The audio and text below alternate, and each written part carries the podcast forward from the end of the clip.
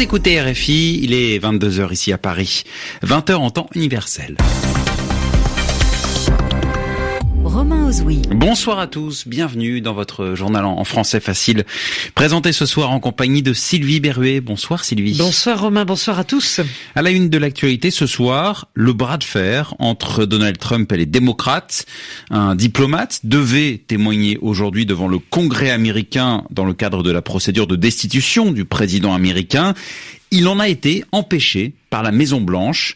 Les démocrates dénoncent une nouvelle tentative de blocage. L'Équateur à la veille d'une grève générale illimitée. Les routes sont bloquées. Les manifestants protestent contre la hausse du carburant décidée par le gouvernement du président Lénine Moreno. Et puis en France, Christophe Castaner en danger.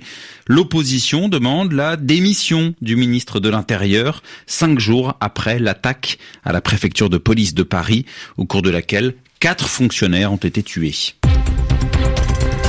Le journal Un journal en français facile. en français facile. Un nouveau rebondissement dans la procédure de destitution qui vise Donald Trump. Aujourd'hui, l'ambassadeur des États-Unis auprès de l'Union européenne devait s'exprimer devant le Congrès dans le cadre de cette procédure de destitution, mais la Maison Blanche en a décidé autrement. Elle a en effet empêché ce diplomate de témoigner et le président américain a justifié cette décision sur Twitter en évoquant à propos des auditions au Congrès sur cette procédure de destitution en évoquant un, un tribunal bidon, c'est-à-dire un tribunal qui n'a pas de crédibilité. Les démocrates ont vivement réagi. Ils dénoncent une nouvelle tentative d'obstruction, c'est-à-dire de blocage. À Washington pour RFI, Anne Corpet. C'est un abus de pouvoir, tonne Nancy Pelosi, chef de la majorité démocrate à la Chambre. Le chef de la commission du renseignement, chargé de l'enquête dans le cadre de la procédure de destitution, dénonce lui une entrave au droit constitutionnel du Congrès. En plus d'interdire à l'ambassadeur Gordon Sondland de se présenter devant le Congrès, le département d'État refuse de fournir à la Chambre le téléphone personnel du diplomate. L'appareil recèlerait des messages et des emails liés au rôle d'intermédiaire qu'il a joué entre les présidents ukrainiens et américains. J'adorerais envoyer l'ambassadeur Sondland témoigner, mais malheureusement, il témoignerait devant un tribunal bidon complètement partial, commande pour sa part Donald Trump sur son fil Twitter. En choisissant de durcir le bras de fer avec les démocrates plutôt que de laisser ce diplomate témoigner, la Maison Blanche nourrit les soupçons sur l'existence d'éléments à charge contre elle, mais cette stratégie permet au président de continuer à jouer la montre. Face à l'obstruction, le Congrès n'a qu'un recours pour obtenir satisfaction, aller en justice, et cela prend du temps. Anne Corpet, Washington, RFI. Et nous partons à présent en Équateur où la capitale euh, Quito se trouve en état de siège. Oui, en état de siège, ça veut dire un, un blocage total. Et la capitale équatorienne est bloquée, ainsi que de nombreuses régions du pays. La raison, une grève générale illimitée qui doit débuter demain, mercredi, à l'appel d'organisations indigènes et de syndicalistes. Ils protestent contre la hausse du carburant qui a été décidée par le gouvernement du président équatorien, Lénine Moreno. Conséquence de ces blocages, les difficultés pour transporter la nourriture à travers le pays. Les prix augmentent très fortement. C'est un reportage de notre correspondant en Équateur, Eric Sanson. Sur l'aéroport de Quito, un avion de transport Hercule C-130 de l'armée de l'air fait le plein de fruits et légumes et de produits de première nécessité. Il décollera dans quelques minutes pour la ville de Cuenca. Toutes les routes qui mènent à la capitale de la province de La Suay sont bloquées et les problèmes d'approvisionnement augmentent. À Quito, César Miranda peut encore faire son marché, mais la facture le fait tiquer. Le prix de tous les légumes a augmenté, notamment la pomme de terre, produite par les Indiens. Le riz valait 35 centimes la livre, maintenant c'est 55. Tout est cher, tout a augmenté à cause de la hausse des combustibles, mais les distributeurs exagèrent aussi. Il n'y a pas de raison de doubler les prix. Devant une station-service où il a dû acheter du super plutôt que de l'essence ordinaire qui fait défaut, Carlos Navarrete a lui aussi une mauvaise surprise. Je viens de remplir le réservoir et ce n'est plus pareil. J'ai payé 7 dollars alors qu'avant avec 5 c'était suffisant pour faire le plein de la moto. Tout près, Mariano Arteaga hésite à sortir son taxi.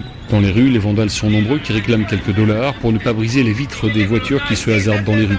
Ce serait un grand risque pour pas grand-chose. Je ne peux pas augmenter mes tarifs tout de suite. Mes clients ne paieraient pas. On est en pleine crise. Il n'y a pas de travail. Il n'y a pas d'argent. Alors que les habitants de la capitale se sont précipités ces derniers jours dans les centres commerciaux, tous les marchés de Quito seront fermés mercredi et jeudi pour éviter les pillages. Eric Sanson, Quito, RFI. Et à noter que le président Moreno a quitté la capitale équatorienne avec plusieurs ministres pour Guayaquil, qui est la capitale économique en Équateur et où les organisations indigènes sont peu présentes.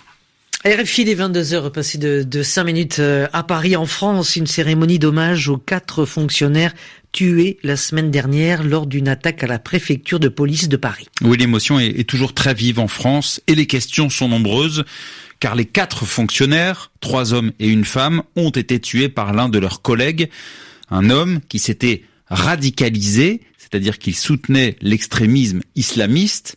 La cérémonie aujourd'hui s'est déroulée dans la cour de la préfecture de police, en présence du président Emmanuel Macron, du chef du gouvernement Édouard Philippe et de plusieurs ministres, ainsi que du personnel de l'administration en deuil. Le reportage de Marie Casadebé. La sonnerie aux morts vient rompre le silence épais de la cour de la préfecture. Emmanuel Macron se recueille un long instant sous la pluie devant les quatre cercueils recouverts chacun d'un drapeau tricolore. Derrière lui, des centaines de personnes, des employés de la préfecture pour beaucoup, comme Sylvie Thévenard, encore sous le choc. C'est très difficile pour nous parce que bon, ça aurait pu arriver à, n'importe qui et euh, c'est affreux d'avoir euh, dû faire face à ce genre de, euh, de drame. Les visages sont fermés, les regards parfois perdus dans le vague, l'émotion est palpable, l'incrédulité aussi, qu'un tel drame ait pu se produire ici.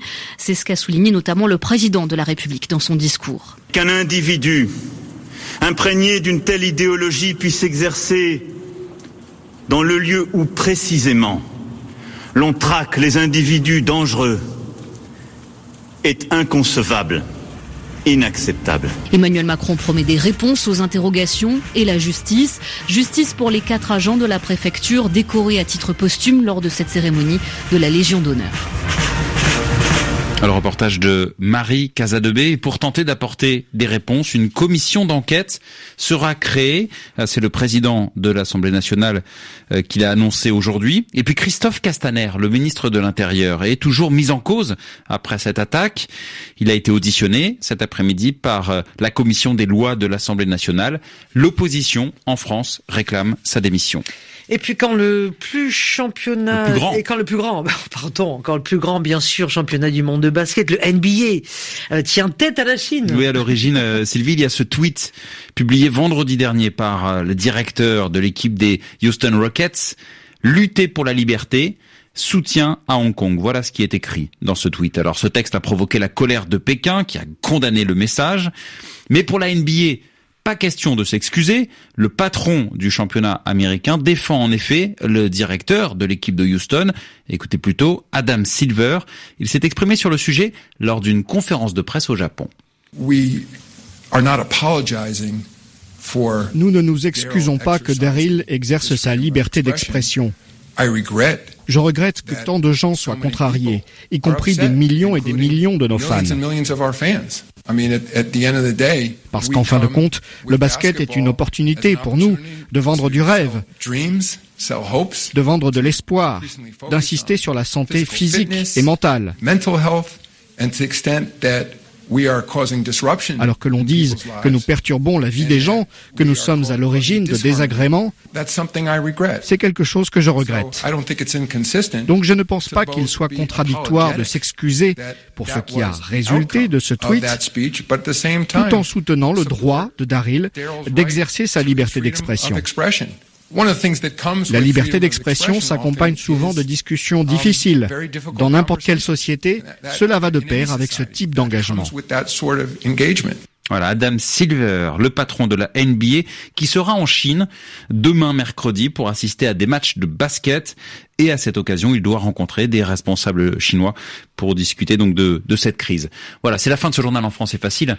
Il est déjà 22h10 ici à Paris. Ça passe vite, effectivement. Deux heures de moins en temps universel. Merci Sylvie. À demain. Passez une bonne fin de soirée. Merci à Claude Battista qui a réalisé cette édition. Très belle fin de soirée à tous.